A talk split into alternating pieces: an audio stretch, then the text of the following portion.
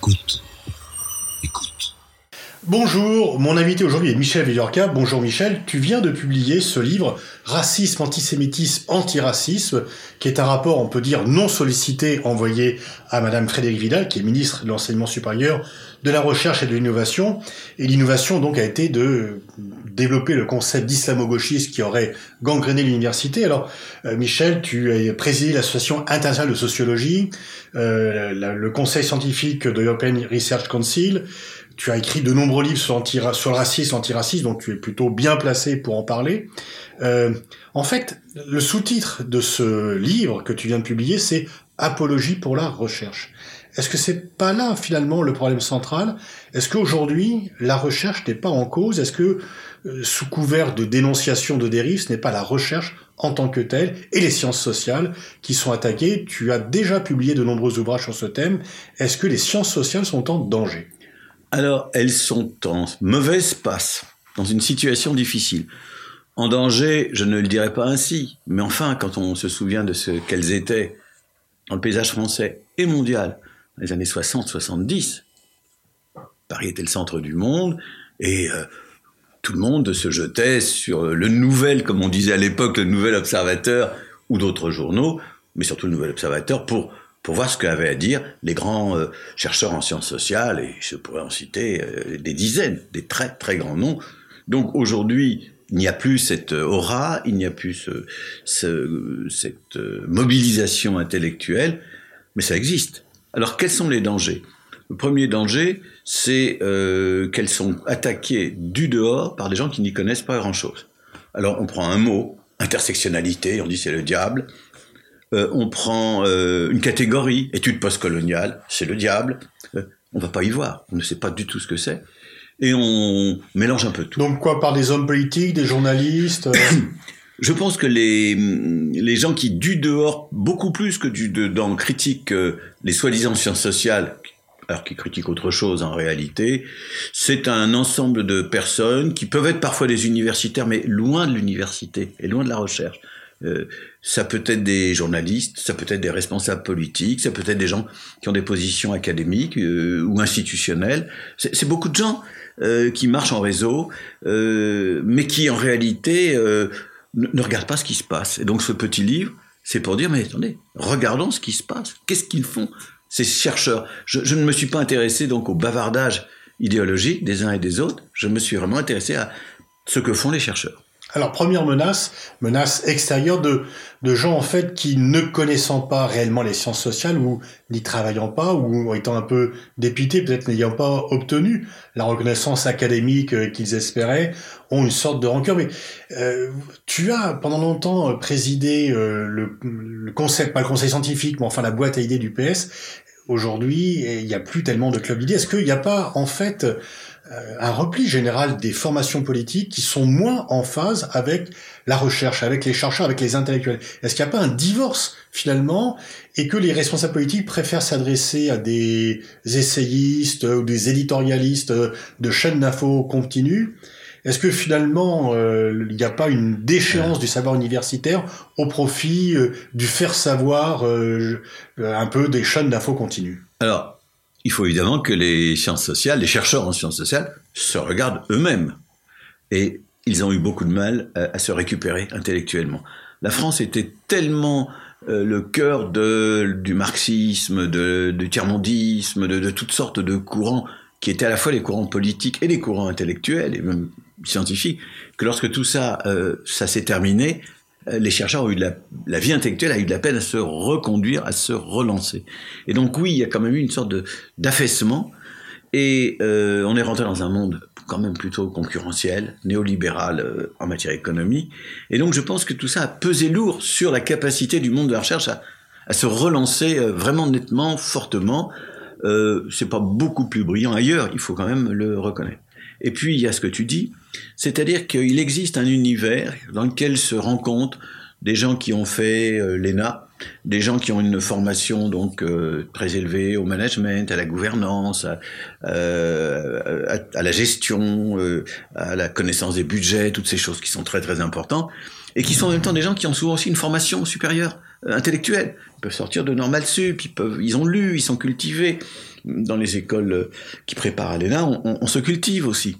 Et donc, ces gens-là ont le pouvoir politique, ou sont dans l'opposition politique, et ont le sentiment qu'ils n'ont pas besoin forcément beaucoup de s'appuyer sur des sciences sociales. Et puis il y a le monde des journalistes, c'est pareil, les journalistes sont quand même beaucoup plus éduqués qu'avant. Ils reçoivent en permanence toutes sortes d'informations, même s'ils passent leur temps euh, trop souvent, me semble-t-il, devant leur ordinateur plutôt que sur le terrain, mais ça c'est autre chose. Et donc c'est un univers qui, qui existe, qui est fort. Et donc ce monde des sciences sociales, c'est vrai, il s'est senti un peu à la dérive. La gauche n'existe plus, pour l'instant. Euh, donc il n'y a pas un lien qui a pu se reconstituer ou se reformer avec des, des forces politiques existantes. Et donc euh, oui, ça va mal, mais il n'y a pas une guerre. Je, je, ne peux pas parler de guerre je, ou de, de, de, de conflit, c'est plutôt un, un sale moment dont j'espère qu'il est en train de s'achever. Bon. Alors, euh, tu, tu, es lucide, tu dis oui, effectivement, il y a des problèmes. Toi-même, tu as fait des séminaires, il y a eu des protestations internes pour dire ça doit pas avoir lieu. C'est qu'on n'est plus dans le débat, si on n'est pas d'accord avec quelqu'un, il ne faut pas lui donner la parole, on ne veut plus le contredire. Tu cites notamment un exemple très concret, tu voulais faire un séminaire sur la prise de décision, Hubert Védé était invité, on a dit non, non, le Rwanda, pas question de l'inviter, euh, au lieu de venir euh, porter la contradiction. Euh, et, donc il y a de plus en plus cette volonté d'excommunication finalement, qui est aussi interne finalement au monde académique. Alors, il y a des responsabilités internes au monde académique, au monde universitaire, au monde de la recherche, il y a du sectarisme chez certains, du fanatisme même parfois, du refus de débattre, de l'enfermement, chacun sur son précaré. Il faut surtout pas que quelqu'un vienne mettre un, ne serait-ce qu'un doigt sur ce fameux précaré. Il y a, il y a des logiques comme ça. Et, euh, il y a des responsables d'institutions qui font pas le job non plus. Parce que euh, si les libertés académiques, comme on dit, sont menacées, c'est peut-être aussi parce que les règles qui permettent aux libertés académiques de bien fonctionner sont pas vraiment établies et en tout cas mises en œuvre par ceux qui ont la responsabilité des institutions, qui savent pas trop quoi faire. Quand des gens organisent le boycott d'un conférencier, euh, qu'est-ce qu'il faut faire? Est-ce qu'il faut accompagner le boycott? Est-ce qu'il faut le refuser? Est-ce qu'il faut faire venir les flics? Et si on fait venir les flics, ça veut dire qu'on fait venir les flics dans l'université, etc. C'est pas facile non plus. Mais c'est vrai qu'il règne ici et là, ou par moments, euh, un climat d'intimidation, je ne voudrais pas dire de terreur, un climat d'intimidation, un climat malsain, là où il faudrait que nous puissions discuter beaucoup plus là il faudrait que sur des enjeux comme ceux qui m'intéressent actuellement, le racisme, l'antisémitisme, la façon de construire une action antiraciste, là il faudrait euh, au contraire que nous discutions entre nous, entre chercheurs qui pensons avec des catégories différentes, ça ne me gêne pas. Et c'est pourquoi euh, je suis allé voir, je connais bien ces, courants, de ce qu'on appelle les études postcoloniales, qui ne sont pas d'ailleurs la même chose que les études décoloniales. Je me suis intéressé au concept d'intersectionnalité. Euh, J'ai regardé ces choses-là c'est pas nul, c'est pas inintéressant, et beaucoup de gens sont mobilisés. Et ce n'est pas ton courant, c'est pas ta formation, etc. Mais donc, tu n'as pas sur eux euh, l'anathème que certains prononcent. Pas du tout, pas du tout. Et en plus, euh, quand on regarde ce qui se passe dans le monde entier, enfin, ce sont des courants parfois extrêmement importants, extrêmement puissants et productifs. Alors après, on peut discuter, ne pas être d'accord, bien entendu. Euh, j'ai été très frappé. Il y a un an et demi, j'étais euh, au congrès de la grande association latino-américaine de sciences sociales. Alors, euh, des milliers de personnes. Le point de vue que je défendais était hyper minoritaire. C'était Global South, c'était bah, tous ces courants postcoloniaux, décoloniaux, etc. Bah, j'ai écouté. J'étais minoritaire, mais j'ai pu m'exprimer. D'ailleurs, on m'a laissé m'exprimer. J'ai écouté j'ai appris des choses, je me suis dit que tout ça n'était pas inintéressant. Alors voilà, donc je trouve que nous manquons d'écoute, de, et je dirais de, de, de, bonne volonté et de bonne foi.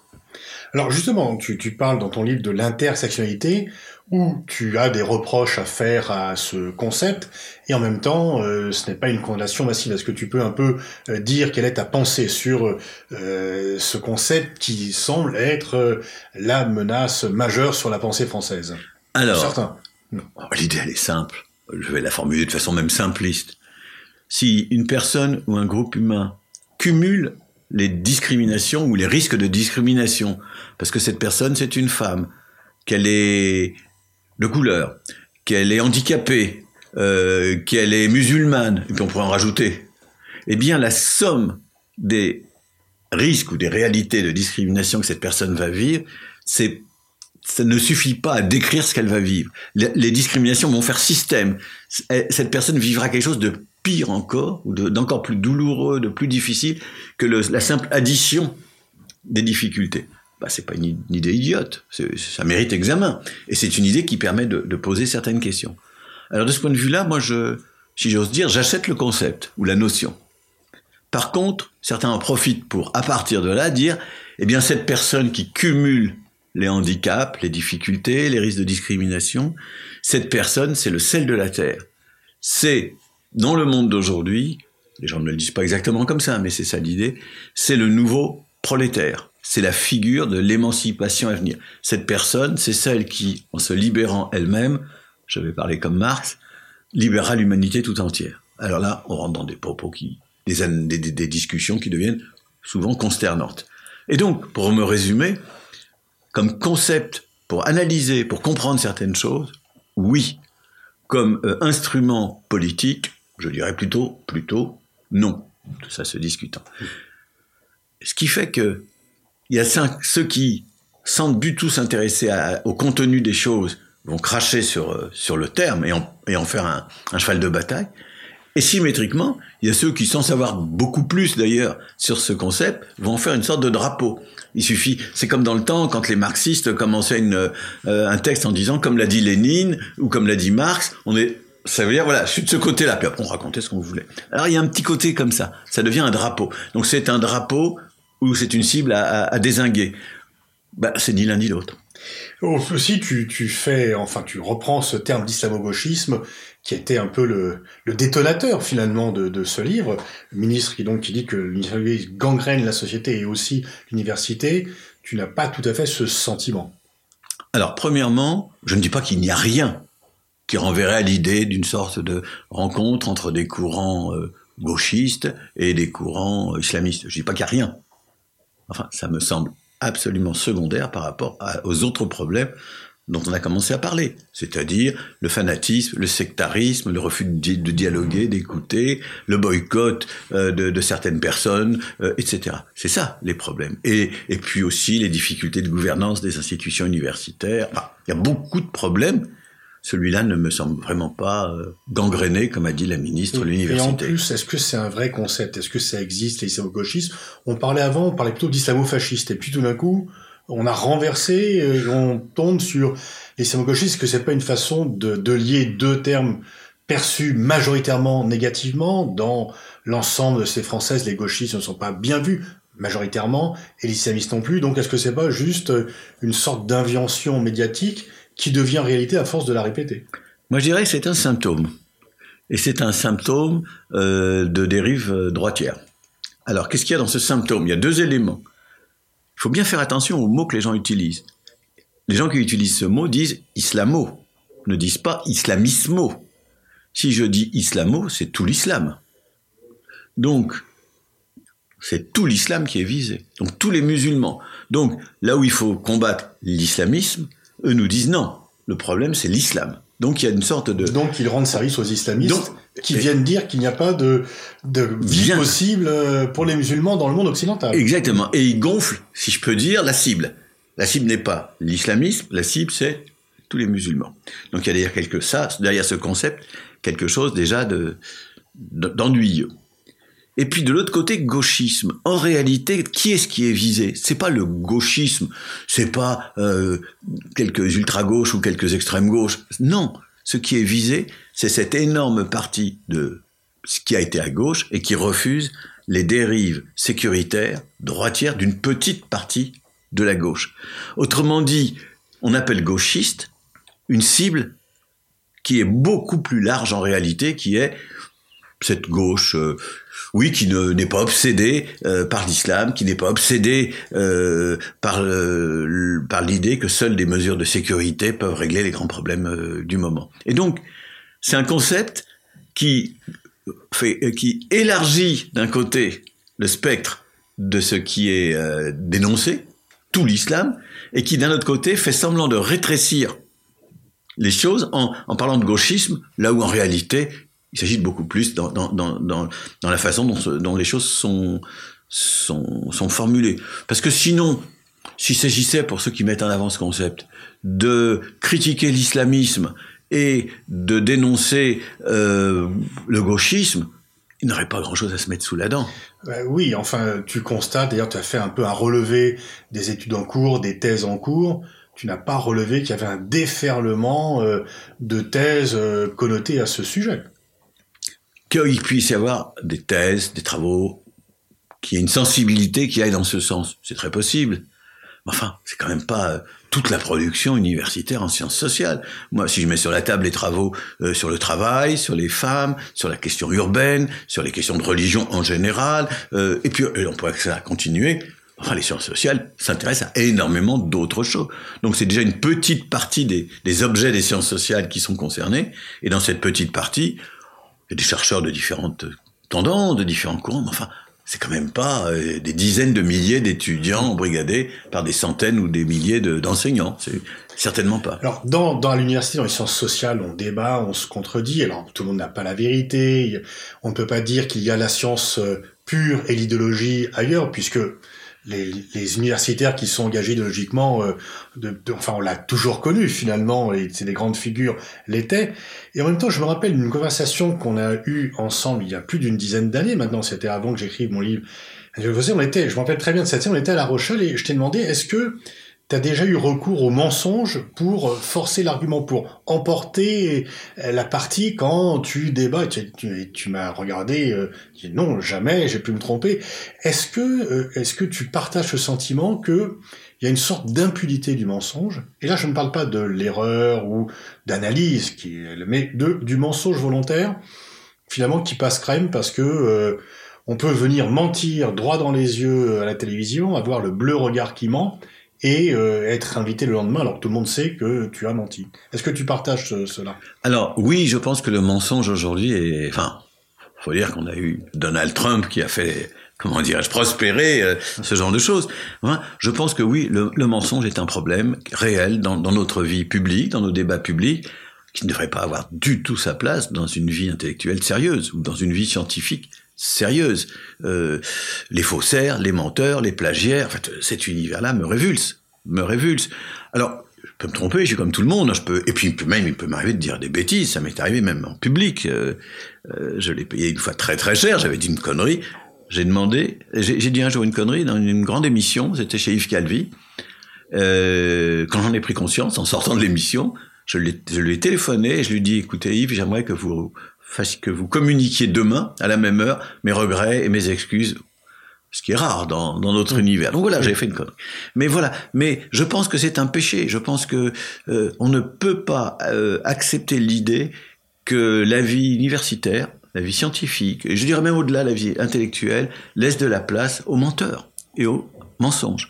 Et donc oui, je suis et, j'étais très heureux quand tu as fait ce livre sur les intellectuels faussaires, parce que justement, euh, je me retrouvais bien dans ce genre de, de rejet ou de refus. Alors, dans, dans un livre, lui aussi ancien, Régis Debray disait que le pouvoir intellectuel en France était passé de l'université à l'édition, puis à la télévision. Est-ce qu'il y a une quatrième étape qui serait euh, euh, les chaînes d'infos permanentes, les réseaux sociaux? Comment tu, tu vois cela? Et est-ce qu'il y a encore des grandes figures intellectuelles qui s'expriment et euh, qui peuvent faire un peu la différence? Alors aujourd'hui, je ne pourrais pas citer dans les jeunes générations, je mets à part euh, des figures euh, très âgées pour qui j'ai un immense respect, comme Touraine ou Morin. Mais enfin, si je descends dans des générations plus, présentes euh, aujourd'hui, je, je ne dirais pas qu'il y a des très très grandes figures en France. J'avais fait il y a quelques années l'étude des 50 meilleurs dossiers présentés à un panel de European Research Council pour obtenir des financements, et j'avais regardé quels étaient les chercheurs français vivants cités dans les candidatures. C'est des dossiers où on a 15 ou 20 pages de d'explications sur le projet qu'on veut défendre pour obtenir 2 millions, 2 millions 500 000 euros de, de financement. Alors bon, donc il s'agissait pas de savoir s'ils citaient euh, Bourdieu qui était mort ou Raymond Aron ou autre, non, les vivants. Il y en a un seul qui surnageait de très loin, c'est Bruno Latour. Donc, on peut, avoir des critiques à lui faire, mais si un chercheur français a une aura internationale, c'est Bruno Latour, dans, mon domaine, hein, dans les sciences sociales. Bon, mais en dehors de lui, je ne vois pas vraiment de très très grandes figures euh, ayant une telle aura internationale. Alors, on peut dire c'est peut-être un phénomène général. On ne veut plus de tout ça. On veut que tout le monde puisse accéder à la production et à la diffusion de connaissances.